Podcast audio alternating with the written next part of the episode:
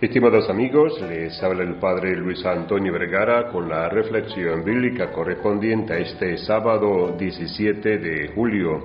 El Evangelio está tomado de San Mateo capítulo 12 del 14 al 21. La respuesta de Jesús sobre el sábado que leíamos ayer no le gustó nada a los fariseos que planearon el modo de acabar con él. Jesús aunque intentaba no provocarles innecesariamente, siguió con su libertad y entereza.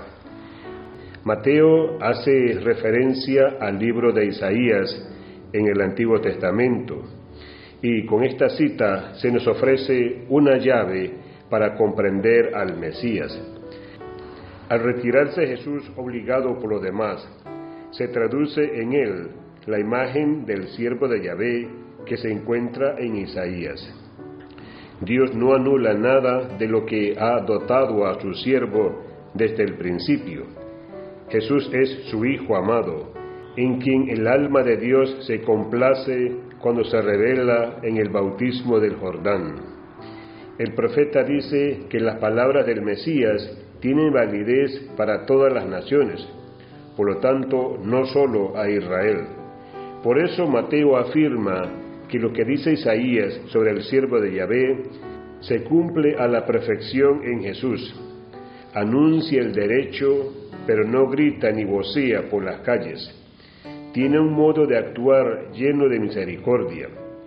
La caña resquebrajada no la termina de quebrar. La mecha humeante no la apaga. Ayer decía aquello de misericordia quiero y no sacrificio. Él es el que mejor lo cumple con su manera de tratar a las personas. Los que seguimos a Jesús tenemos aquí un espejo donde mirarnos. Si hemos aprendido o no las principales lecciones de nuestro Maestro, tenemos que anunciar el derecho, es decir, hacer llegar el mensaje de Cristo a las personas. Pero no debemos imponer, sino proponer no vocear y gritar, coaccionando, sino anunciando, motivando, respetando la situación de cada persona.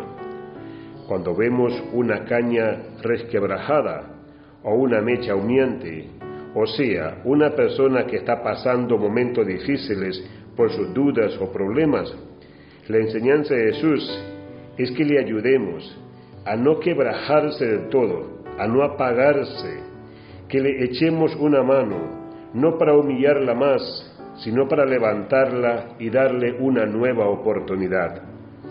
Es lo que continuamente hacía Jesús con los pecadores y los débiles y los que sufrían. Es lo que tenemos que hacer también nosotros. Que Dios les bendiga a todos.